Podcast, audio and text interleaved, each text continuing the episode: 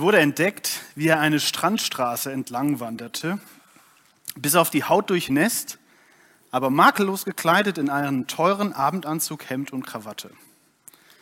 Doch der einzige Hinweis auf die Identität des 1,80 Meter großen Fremden ist sein Genie als klassischer Pianist. Der Mann, der in einem Regenschauer in der Stadt Sheerness in Kent in Großbritannien auftauchte, scheint einen Nervenzusammenbruch erlitten zu haben und ist nun nicht mehr in der Lage zu kommunizieren. Ärzte, Polizisten und Sozialarbeiter haben versucht, seinen Hintergrund zu klären, aber das einzige Mal, dass er aus seiner Welt des Schweigens auftaucht, ist seine Musik. So Michael Camp, sein Pfleger. Zwei Polizisten fanden ihn in den frühen Morgenstunden so gekleidet, als käme er von einem Konzert. Aber sie konnten kein Wort aus ihm herausbekommen. Er könnte ein traumatisches Erlebnis gehabt haben, das dazu geführt hat, dass er sein Gedächtnis verloren oder einen Zusammenbruch erlitten hat. Das klingt wie das Drehbuch eines Films, finde ich. Ein Mann taucht in einem feinen Zwirn an einem Strand auf, klatschnass, kann kein Wort reden und keiner weiß, wer das ist. Er hat keinen Personalausweis dabei, er hat kein Handy dabei, er hat keinen Namen, er hat kein Instagram-Profil, er hat gar nichts. Wer ist dieser Mann? Ein Mensch, den keiner kennt. Woran kann man überhaupt festmachen, wer jemand ist? Und bei ihm merken wir, dass es herausfordernd sein kann, wenn jemand sich nicht ausweisen kann. Ich löse das Ganze mal ein bisschen auf. Ich habe nämlich, als ich diesen Artikel gefunden habe, ich habe ein bisschen weiter recherchiert und es stellte sich heraus, der gute Mann kam aus Oberbayern und hat das Ganze nur gespielt. Aber die Frage ist doch trotzdem interessant. Wer, wer bin ich? Wer bin ich? Und wenn alles weg wäre, wenn ich an diesem Strand auftauchen würde, klatschnass und ich könnte mich an nichts mehr erinnern, woran würde ich das festmachen? Wer bin ich? Über diese Frage möchte ich heute mit euch sprechen. Und wir machen mal ein kleines Experiment. Wir bleiben mal bei diesem Mann am Strand. Stellt euch mal vor, das wärt ihr. Das ist ein Kunstwerk von einem Künstler, der heißt Felix Ronsdorf. Steht, das steht heute Morgen hier vorne. Stell dir vor, das bist du. Du bist auf einer einsamen Insel. Woran würdest du hier festmachen, wer du bist? Stell dir vor, du wärst wie durch ein Wunder auf dieser Insel geboren. Du hättest keine Familie, niemanden. Du bist die einzige Person auf dieser Insel. Woran machst du fest, wer du bist? Ich glaube ehrlich gesagt, dass das unmöglich ist. Du kannst auf dieser Insel alleine nicht sagen, wer du bist, denn du brauchst andere Menschen um dich herum. Weil nur durch die kannst du überhaupt denken und verstehen, was ist gut, was ist schlecht, wo stehe ich dazwischen? Bin ich angenommen, bin ich geliebt? Ist das, was ich mache, sinnvoll? Hilft das jemandem? Das macht aus, wer wir sind und wie wir uns selber verstehen. Über diese Thematik möchte ich heute ein bisschen mit euch nachdenken. Und ich glaube, äh, eine Person, an der man das ganz gut nachvollziehen kann, was ich meine, oder diese Dynamik, die auf dieser Insel dann entstehen würde, ähm, wenn du schon mal an einem Spielplatz vorbeigegangen bist oder selbst mit deinen Kindern auf dem Spielplatz bist und diese Situation kehrt ein, dann hörst du ganz oft Folgendes. Papa, guck mal, Papa, guck mal, Papa, Papa, guck mal. Oder Mama, guck mal. Warum? Dieses kleine Mädchen sitzt auf der Schaukel und es schaukelt und ähm, es ruft jetzt die ganze Zeit nach seinen Eltern. Sie sollen mal gucken. Ähm, aber nicht, weil sie plötzlich fünf Zentimeter höher schaukeln kann. Das ist eigentlich gar nicht so wichtig. Was das Kind möchte, was dieses kleine Mädchen möchte, es möchte gesehen werden. Warum? Weil dieser Blick, ein liebevoller Blick von einem Vater oder einer Mutter, zeigt diesem Kind, ich bin geliebt, ich bin wertvoll, ich bin angenommen. Und das, was ich mache, das ist gut. Meine Eltern finden das gut. Wir Erwachsene, wir äh, ja, sitzen jetzt vielleicht nicht auf der Schaukel und schreien ganz laut, aber ich würde behaupten, auch wir haben dieses Bedürfnis. Wir sind da vielleicht etwas subtiler, schreien nicht so laut, aber auch wir haben das Bedürfnis, gesehen und auch bewertet zu werden, gut bewertet zu werden. Ähm, warum? Na, weil uns diese Bewertungen von anderen Menschen zeigen, du bist wertvoll, ich brauche dich, ich finde dich gut. Und das ist für uns was enorm Wichtiges. Diese Bewertungen geben uns nämlich Identität. Und Identität ist ein Thema, da könnten wir jetzt eine zehnwöchige Predigtreihe drüber machen. Ich habe leider nur diese halbe Stunde hier mit euch. Wir könnten über so vieles reden. Warum? Weil Identität etwas ist, das, das füllt jeder für sich anders. Jeder hat andere Dinge, von denen er glaubt, dass sie einen wertvoll machen. Vielleicht denkst du, ähm, eine glückliche Partnerschaft gibt dir Wert, macht dich wertvoll. Ähm, eine große Familie zu haben, gibt dir Wert. Gut in etwas zu sein, beruflicher Erfolg, sportlicher Erfolg. Vielleicht ist es auch ein tugendhaftes Leben, was du für wertvoll hältst. Oder viel Geld zu haben. Oder äh, gut auszusehen. Oder viel Sex zu haben. Oder, oder, oder, oder, oder. Es gibt so vieles, was wir benutzen oder was wir brauchen, um uns selbst zu zeigen, wer wir sind. Ähm, und ich glaube, egal was das ist, diese Dinge haben zwei Sachen gemeinsam. Erstens, nehmen wir mal das Beispiel ähm, von einer glücklichen Beziehung. Irgendwie muss mir jemand beigebracht haben, irgendwie muss ich überzeugt worden sein davon, dass eine glückliche Beziehung wertvoll ist. Das muss ich gelernt haben. Das ist die eine Sache. Die andere Sache ist, es macht mich wirklich wertvoll, wenn jemand anders zu mir sagt, du hast aber eine glückliche Beziehung. Dann geht die Gleichung auf. Ist alles ein bisschen kompliziert. Wir machen das einfach fest an einem einfachen Beispiel. Das hier, das bin ich, okay? Also so würde ich gerne sein mit diesem dicken Bizeps. Warum? Stellt euch vor, meine Überzeugung ist, dicke Muskeln machen wertvoll. Einen dicken Bizeps zu haben, macht mich wertvoll. Stellt euch vor, das würde ich glauben. Irgendwie, aus irgendeinem Grund glaube ich das. So. Und jetzt äh, ist es so, jetzt treffe ich Simon hier und Simon sagt, Mensch, dein Bizeps ist aber dick. Das sieht ja cool aus. Boah, ich wäre auch gerne so stark wie du. Und ich denke mir, hm, cool. Da hat jemand meine Muskeln gesehen und gesagt, oh, sowas hätte ich auch gern. Und was passiert? Ich bin happy, ich bin glücklich. Die Gleichung ist aufgegangen. Warum? Weil mir hat jemand Wert zugesprochen. Diese Gleichung, dass wir von etwas überzeugt sind, dass wir danach suchen, dass wir bewertet werden und dass wir dann hoffentlich ein gutes Ergebnis kriegen, diese Gleichung, die finden wir überall. Und ähm, ein Beweis dafür ist dieses Handy. Dieses Handy, was jeder von uns irgendwie in der Tasche hat. Die Apps, die wir am meisten benutzen, bauen alle auf unser Bedürfnis danach, bewertet zu werden. Ein einfaches Beispiel, Instagram. Instagram funktioniert hauptsächlich dadurch, dass ich ein Foto von meinem dicken Bizeps mache, dann stelle ich das da rein und dann kriege ich hoffentlich ganz viele Likes und ganz viele positive Kommentare. So ist diese App aufgebaut. Und äh, ich habe einen interessanten Artikel darüber gefunden ähm, im Nordkurier von einem jungen Mann und der schreibt über Instagram Folgendes. Dein Gehirn merkt irgendwann, dass Instagram dir soziale Anerkennung verschafft. Dein Gehirn will also mehr von diesem Instagram.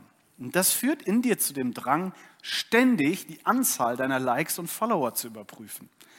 Dein Gehirn betrachtet diese nämlich als Belohnung für deine Mühen und schüttet Dopamin, ein Glückshormon, aus. Und das fühlt sich sehr gut an. Und deswegen willst du immer mehr davon. Ist es nicht faszinierend? Unser Gehirn, die Anatomie von unserem Gehirn ist so gebaut, dass wir Anerkennung feiern. Das steckt in jedem von uns drin. Wir alle haben dieses Bedürfnis danach, anerkannt zu sein, gut bewertet zu sein, wertvoll zu sein. Nun ist es so, das Ganze hat auch einen Haken. Denn was passiert, wenn wir keine positiven Bewertungen bekommen? Was passiert, wenn wir vielleicht sogar negative Bewertungen bekommen? Kennt ihr das? Wie sich das anfühlt? Also bei mir ist das so, für mich fühlt sich das in erster Linie grauenhaft an. Ich möchte nicht schlecht bewertet werden. Ich möchte nicht schlecht angeguckt werden. Ich fühle mich danach immer so ein bisschen wertlos. Ich fühle mich ungenügend. Ich fühle mich vielleicht ungeliebt. Und es kann sein, dass mich das dazu antreibt, noch viel mehr zu tun. Also wenn wir hier bei meinem Bizeps-Beispiel bleiben, normalerweise gehe ich vielleicht einmal in der Woche ins Fitness, aber wenn ich nicht die Bewertungen bekomme, die ich dafür haben will, dann fange ich vielleicht an, jeden Tag ins Fitness zu gehen. Wir alle haben diese Motorik. Wenn wir nicht das bekommen, dann versuchen wir mehr zu machen, damit wir gut bewertet werden. Es gibt einen, äh, Spruch, der geht so, wir kaufen Dinge, die wir nicht brauchen, um Leute zu beeindrucken, die wir nicht mögen, mit Geld, das wir nicht haben. Also das trifft jetzt nicht auf uns zu, denke ich, aber es beschreibt sehr schön, wie weit wir bereit sind zu gehen, um Menschen zu beeindrucken, um Wert zugesprochen zu kommen. Und da ist ein ganz großes Problem, denn wir haben es nicht in der Hand, ob wir positiv bewertet werden, weil wir uns ja nicht selber bewerten. Wir brauchen die Bewertung ja von anderen. Ich brauche ich brauch Simon, der mir sagt, das ist aber du hast aber starke Muskeln. Ich kann Simon aber nicht manipulieren, ich kann ihn nicht aufziehen. Ich kann mir das auch im Spiegel die ganze Zeit sagen. Es ist nicht dasselbe, als wenn Simon mir das sagt. Und das sorgt dafür, dass wir keine Garantie haben und dass Identität in unserer Gesellschaft heute etwas sehr, sehr Zerbrechliches ist. Sehr fragil, weil ist ja davon ist ja von abhängig, was du zu mir sagst. Ich bin von deiner Einordnung, ich bin von deiner Laune abhängig. Wenn du einen schlechten Tag hast, sagst du mir vielleicht was, was mir den Wert abspricht. Das heißt, ich bin von dir abhängig und es ist alles viel zu beweglich. Ich finde es faszinierend, weil wir leben ja in einer der reichsten und fortschrittlichsten und sichersten Gesellschaften der Welt, oder? Deutschland ist ein unglaublich gesegnetes Land. Aber interessanterweise gehören wir auch zu den krankesten, ausgelaugtesten, ausgebranntesten und verzweifeltsten und überfordertsten Gesellschaften dieser Welt. Ich habe einen Soziologen gelesen, der Folgendes über unsere Gesellschaft sagt, finde ich sehr interessant. Er sagt, die Paradoxie unserer Lebensform der positiven Emotionen besteht darin, dass sie unbeabsichtigt wie systematisch in gesteigertem Maß negative Emotionen hervorbringt. Also Enttäuschung, Frustration, Überforderung und Neid, Wut, Angst, Verzweiflung und Sinnlosigkeit. Dieses Bedürfnis, was wir haben, dass ich gesagt bekomme, ich bin wertvoll, das, was mir ein gutes Gefühl gibt und wonach ich auf der Suche bin, das führt genauso dazu, dass ich das erlebe, wovon er hier schreibt, dass ich abgelehnt werde, dass ich enttäuscht bin, frustriert, wütend, neidisch und so weiter. Wir haben irgendwie als Gesellschaft keinen guten Zugang zu diesem Thema Identität. Und es ist völlig egal, ob du von dir selber sagst, dass du nicht an Gott glaubst oder so, oder dass du an Gott glaubst, weil wir alle schwimmen hier in dieser Suppe, wir alle schwimmen im selben Teich, wir atmen dieselbe Luft und das steckt tief in uns drin, das steckt tief in unserer Gesellschaft drin. Und ja, es kann sein, du sitzt hier und sagst, nee, bei mir ist es nicht so.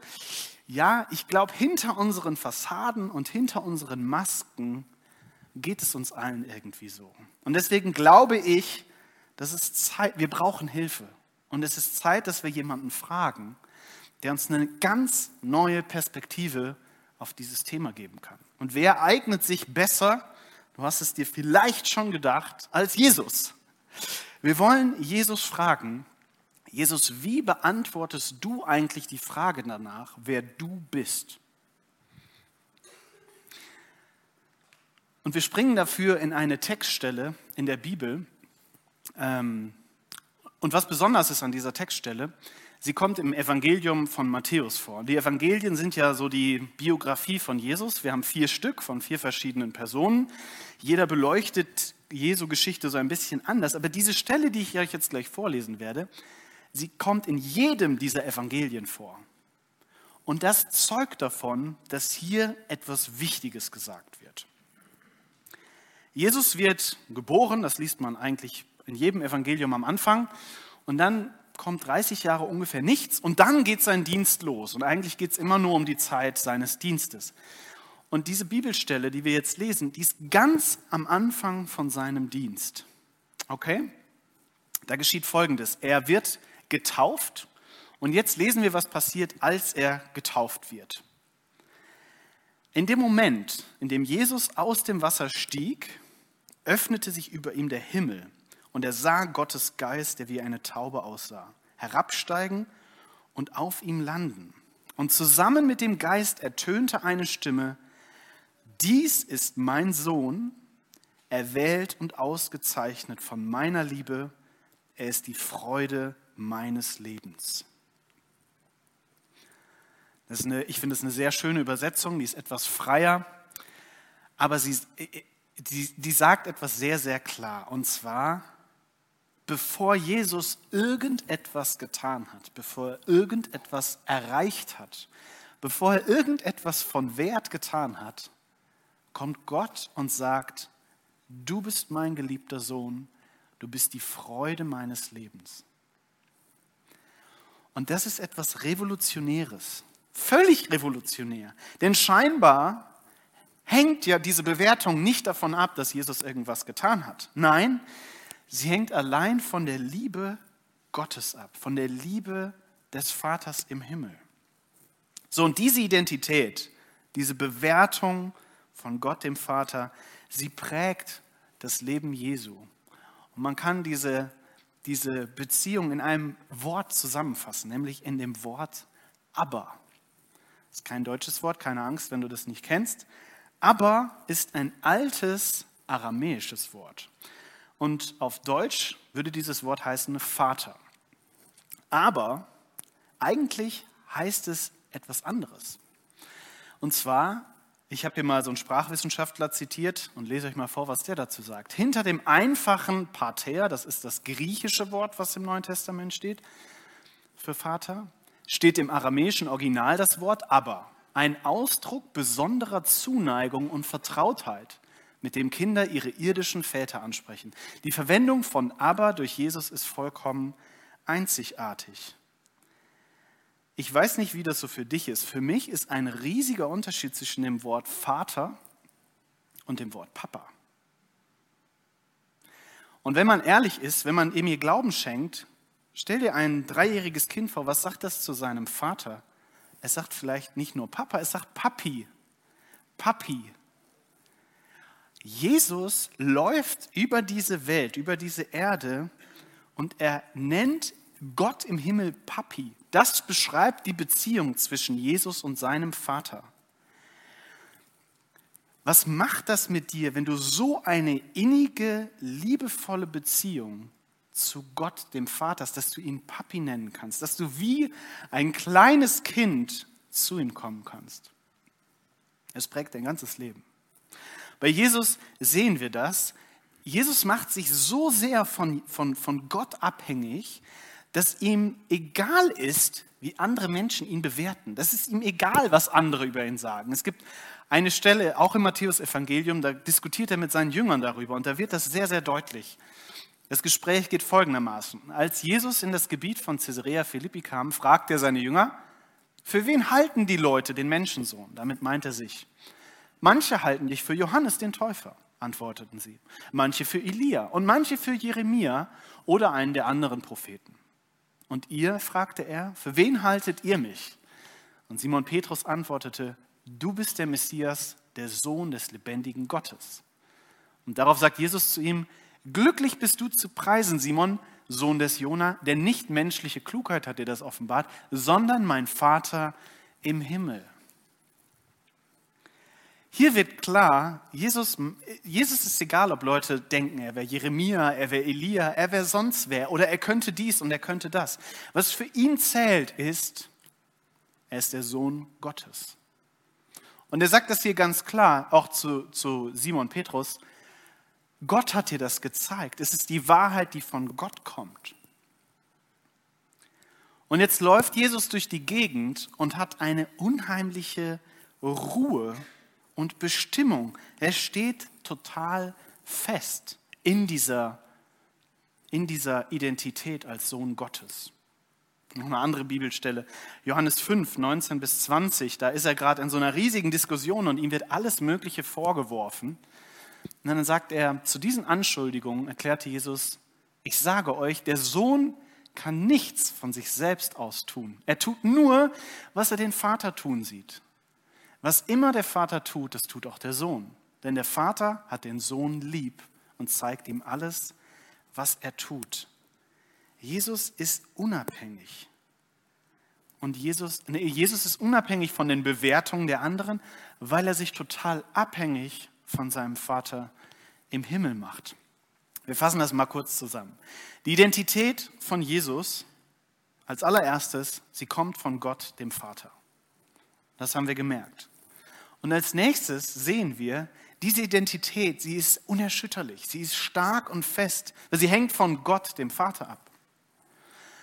Und außerdem macht sie Jesus unabhängig davon, was andere über ihn sagen, was andere für einen Wert zusprechen oder auch nicht zusprechen. Und wenn ich das so höre, dann denke ich mir, das hätte ich auch gerne. Ich möchte nicht so gerne davon abhängig sein, ob Simon meine Muckis gut oder nicht gut findet. Ich hätte gerne einen Wert und eine Identität, die fest ist, die nicht jeden Tag aufs Neue umgeschmissen werden kann. Nun ist mein Problem, ich bin nicht Jesus. Richtig? Ich bin nicht Jesus. Jesus hat ein perfektes Leben gelebt und er lebte in perfekter Beziehung mit Gott. Ich lebe kein perfektes Leben und demnach lebe ich auch nicht in einer perfekten Beziehung mit Gott. Denn zwischen mir und Gott, da steht etwas. Da steht die Sünde, dieser schwarze Balken, der mich, den kleinen roten Punkt, von Gott trennt. Aber jetzt kommt die gute Nachricht. Denn warum ist Jesus auf diese Welt gekommen? Um uns das Evangelium zu bringen. Evangelium heißt die gute Nachricht. Jesus kommt auf diese Welt, um meine Sünden zu tragen. Das lesen wir im 1. Äh, Johannesbrief 4, Vers 10. Da heißt es, darin besteht die Liebe, nicht, dass wir Gott geliebt haben, sondern dass er uns geliebt hat und gesandt hat seinen Sohn zur Versöhnung für unsere Sünden. Das bedeutet, Jesus trägt meine Schuld, er lebt das perfekte Leben, was ich nicht leben konnte.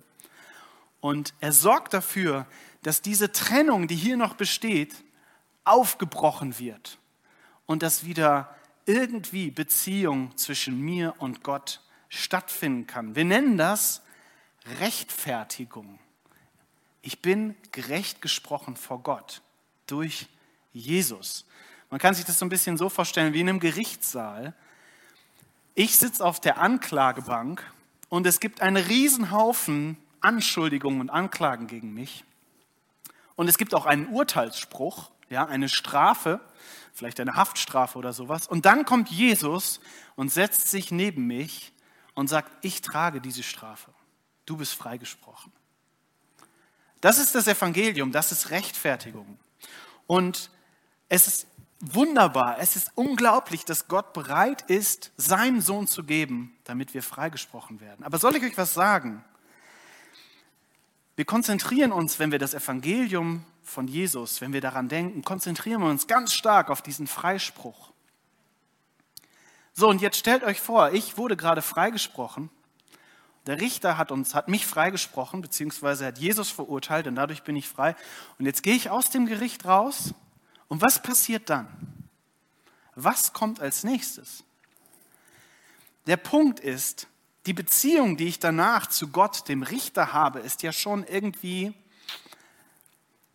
ungeklärt, würde ich sagen. Muss ich jetzt darauf achten, dass ich diese ganzen Fehler am besten nicht nochmal mache? Werde ich dann wieder angeklagt oder wie verhält sich das Ganze? Von allem Anfang an hat Gott uns dazu bestimmt, durch Jesus Christus seine Söhne und Töchter zu werden. Das war sein Plan. So hatte er es beschlossen und das alles soll zum Ruhm seiner wunderbaren Gnade beitragen, die er uns durch seinen geliebten Sohn erwiesen hat. Wir sollen Söhne und Töchter werden. Das bedeutet, das hier, die Rechtfertigung, das ist nur der Anfang. Denn was passiert durch die Rechtfertigung? Ich werde nicht nur frei, sondern ich werde ein Sohn Gottes. Ich werde verbunden mit Jesus. Ich habe das hier auch künstlerisch dargestellt, extra für euch. Was euch das zeigen soll, ist, plötzlich ist da eine andere Beziehung zwischen uns und Gott. Gott ist nicht nur mein Richter. Gott wird mein Vater. Das ist ein riesiger Unterschied. Wir sind nicht nur gerecht gesprochen, nein, wir sind Kinder Gottes geworden. Wir sind adoptiert. Wir sind Kinder des Hauses Gottes. Und das vergessen wir häufig. Wir sind eins mit Christus, sagt die Bibel. Eins mit Christus. Das ist ein bisschen abstrakt. Aber eins zu sein mit Christus, das bedeutet, unser Leben, unser ganzes Sein hat sich auf ganz wundersame Weise mit seinem Leben und seinem Sein verbunden. Und das bedeutet, wenn Gott, wenn Gott uns ansieht, dann sieht er Jesus. Wenn Gott uns ansieht, sieht er Jesus. Das, was für Jesus zählt vor Gott, das zählt jetzt auch für uns. Und es ist nicht von uns abhängig, das ist von Jesus abhängig. Es gibt unendlich viele Bibelstellen. Ich habe euch hier nur ein paar hingeschrieben. Ja, einen Katalog könntest du noch viel länger machen, was Gott über dich sagt, wenn du eins mit Jesus bist. Du bist ein Kind Gottes. Du hast einen neuen Geist bekommen, einen Geist der Liebe, nicht der Angst. Du bist vereint mit Christus. Du bist vollkommen gemacht. Du bist erlöst worden. Deine Sünden sind dir vergeben. Gott bringt das gute Werk in dir zu Ende, was er angefangen hat. Und du darfst dich ihm in Freiheit und Vertrauen nähern. Du bist ein Heiliger oder eine Heilige. Du bist eine neue Schöpfung und du bist ein Glied. Am, und wir könnten jetzt noch endlos weitermachen. Ich möchte dir heute Morgen sagen, das bist du. Es ist egal, was du glaubst über dich. Das bist du, wenn du in Jesus bist. Das ist die Wahrheit über dich, die tiefste Wahrheit. Die Wahrheit, die bis in alle Ewigkeit gelten wird. Nun ist es so, wenn das alles so einfach wäre, nicht wahr? Diese Identität wird angegriffen. Diese Identität steht jeden Tag unter Beschuss. Und zwar von unterschiedlichsten Stellen. Als allererstes von deinen eigenen Ideen, von deinen Gedanken, die du über dich hast. Ja, du hast irgendwas nicht geschafft und bewertest dich schlecht. Ah, du warst nicht gut genug. Du warst nicht schnell genug. Du bist nicht erfolgreich genug. Du hast die Arbeitsstelle schon wieder nicht gekriegt. Du bist nicht, viel, du bist nicht genug wert. Du strengst dich nicht genug an. Wir beurteilen uns selber und zwar den ganzen Tag. Und wir sind sehr, sehr, sehr streng mit uns. Aber es gibt auch andere Ideen, die in unserem Leben anfangen, eine Rolle zu spielen und ein Wörtchen mitzureden. Das können andere Menschen um uns herum sein, es kann aber auch unsere Gesellschaft sein. Was sagt unsere Gesellschaft dir darüber, was schön ist und was nicht schön ist?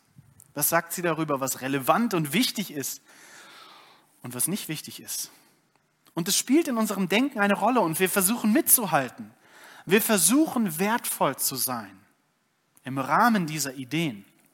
Und jetzt kommt noch ein Punkt, der schwimmt so ein bisschen unter der Oberfläche, aber der hat einen unglaublichen Einfluss. Und zwar sind es unsere Geschichte, unsere Geschichten. Es gibt Dinge, die wir über uns glauben, das ist ganz tief verankert in uns, weil wir sie ganz früh in unserem Leben oder unser Leben lang schon gehört haben. Du bist nicht wertvoll, du kannst das nicht. Du bist anstrengend. Das sind Dinge, die sind festgesetzt in uns. Ich weiß nicht, aus was für einem Elternhaus du kommst. Es gibt super Elternhäuser und es gibt furchtbare Elternhäuser. Es gibt Eltern, die sind der Hammer und es gibt Eltern, die sind grauenhaft. Diese Eltern bestimmen durch das, was sie uns von klein auf sagen, was wir über uns glauben. Und das schwimmt mit und es attackiert jeden Tag unsere Identität. Und ich kann mich hier total wiederfinden. In all diesen drei Dingen. Wisst ihr, ich bin der älteste von fünf Geschwistern. Ich habe vier kleine Geschwister. Und irgendwie von Anfang an war es für mich immer unglaublich wichtig, dass ich irgendwie der Erste bin, dass ich besonders bin, dass ich sie anführen kann, dass sie zu mir aufschauen, dass ich einzigartig bin, dass ich hervorsteche. Und es hat sich festgesetzt in meinem Kopf. Ich entdecke das immer wieder, immer wieder. Hinter ganz vielen Dingen, die ich tue, weil sie für mich ja normal sind, wenn ich anfange zu graben, merke ich, ah, das steckt dahinter. Ich will unbedingt was Besonderes sein. Und jetzt bin ich ja auf dem Weg, Pastor zu werden. Und ich will gut sein in diesem Beruf. Ich habe eine Vorstellung davon, wie man ein guter Pastor ist. Und jeden Tag aufs Neue beurteile ich, wie ich selbst gehandelt habe. Habe ich genug gebetet? Habe ich genug Bibel gelesen? Habe ich dies? Habe ich das? Und ich sollte ja noch das und das lesen. Und hier sollte ich mich besser auskennen. Jeden Tag beurteile ich mich. Und dann helfen mir andere auch noch dabei. Dann gucke ich bei Instagram und ich sehe meine ganzen Studienkollegen, die auch jetzt irgendwo Pastoren werden. Und ich sehe, was sie machen. Boah, der hat so und so gepredigt. Boah, die Kirche ist schon so und so groß. Boah, der hat schon gegründet. Und ich vergleiche mich und ich stelle mich in Frage. Na, willst du das mal schaffen? Wisst ihr, unterm Strich schneide ich eigentlich immer relativ schlecht ab. Unterm Strich denke ich mir, du bist eben nicht der Besondere, der du gerne wärst. Du bist nicht so einzigartig, wie du denkst. Du kannst das gar nicht so gut, wie du glaubst. Aber wisst ihr was? Die gute Nachricht ist, dass ich dann nicht stehen bleiben muss. Weil ich darf mir, genau wenn diese ganzen Gedanken um mich herumschwirren, da darf ich mir sagen, das mag ja alles stimmen, dass ich nicht besonders bin, dass ich nicht der Erste bin. Aber was auf jeden Fall stimmt, ist, ich bin ein Kind Gottes. Und das als allererstes. Es ist völlig egal, was ich tue, was ich mache, was ich kann und was ich nicht kann. Das ist, wer ich bin. Es gibt einen herrlichen Bibelvers, das ist der letzte für heute. Ähm, in 1. Johannes 3, Vers 20, das, den könnt ihr euch an die Wand schreiben.